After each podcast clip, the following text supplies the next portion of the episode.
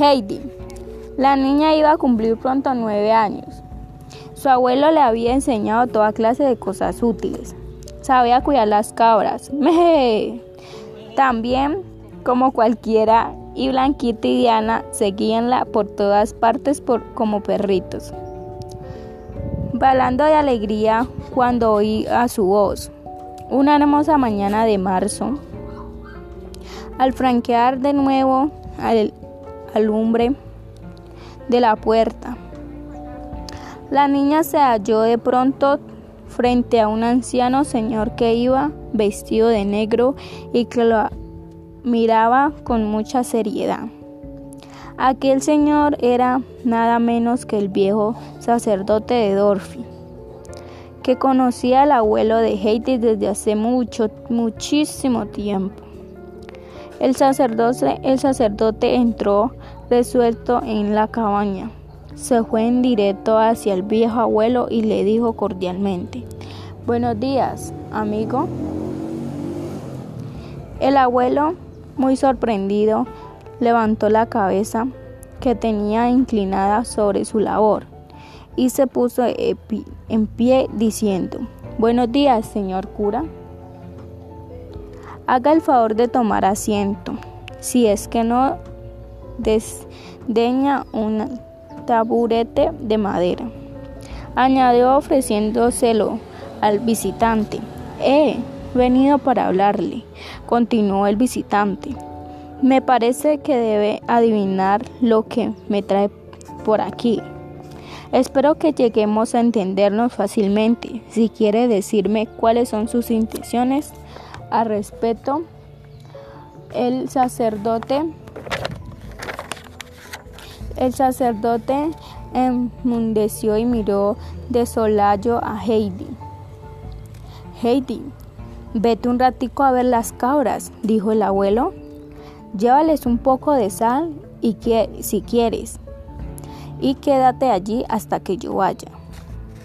Heidi desapareció rápidamente. Esa niña hubiera debido ir al colegio hace un año, continuó el cura.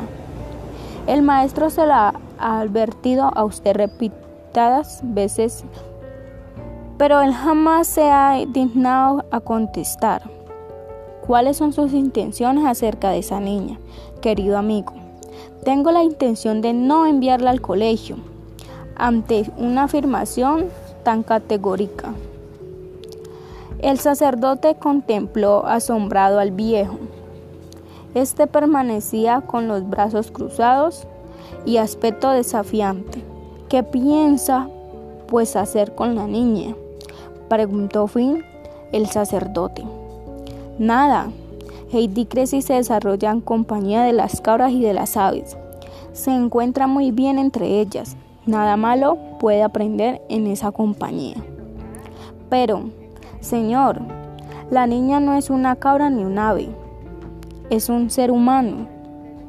En esta sociedad no aprenderá nada en absoluto. El próximo invierno tendrá que enviarla usted a la escuela todos los días.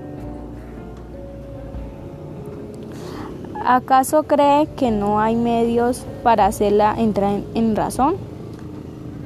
exclamó el siervo de Dios que comenzaba a perder la paciencia. ¡Ay, sí! exclamó el viejo y en su voz se notó también cierta agitación. De modo que usted, señor, cree que debo permitir que una niña tan delicada como mi nieta recorra durante el invierno un camino de dos horas todos los días sin preocuparme del tiempo crudo que pueda hacer y que por la noche esté obligada a la misma caminata, montaña arriba a despecho del viento, de la nieve y el hielo. Cuando nosotros los hombres hechos y derechos apenas nos atrevemos a hacerlo. Estoy dispuesto a cuidarla a los tribunales y entonces veremos si pueden obligarme a que haga lo que no quiero hacer. Tiene usted muchísima razón, amigo, repuso el cura en tono conciliador. Es evidente que no pueda usted enviar a la niña a la escuela viendo aquí arriba. Veo que la quiere usted mucho.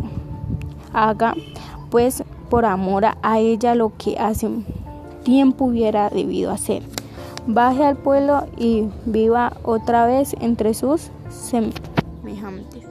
Personajes Heidi, el abuelo, las cabras, las aves, el perro y el sacerdote.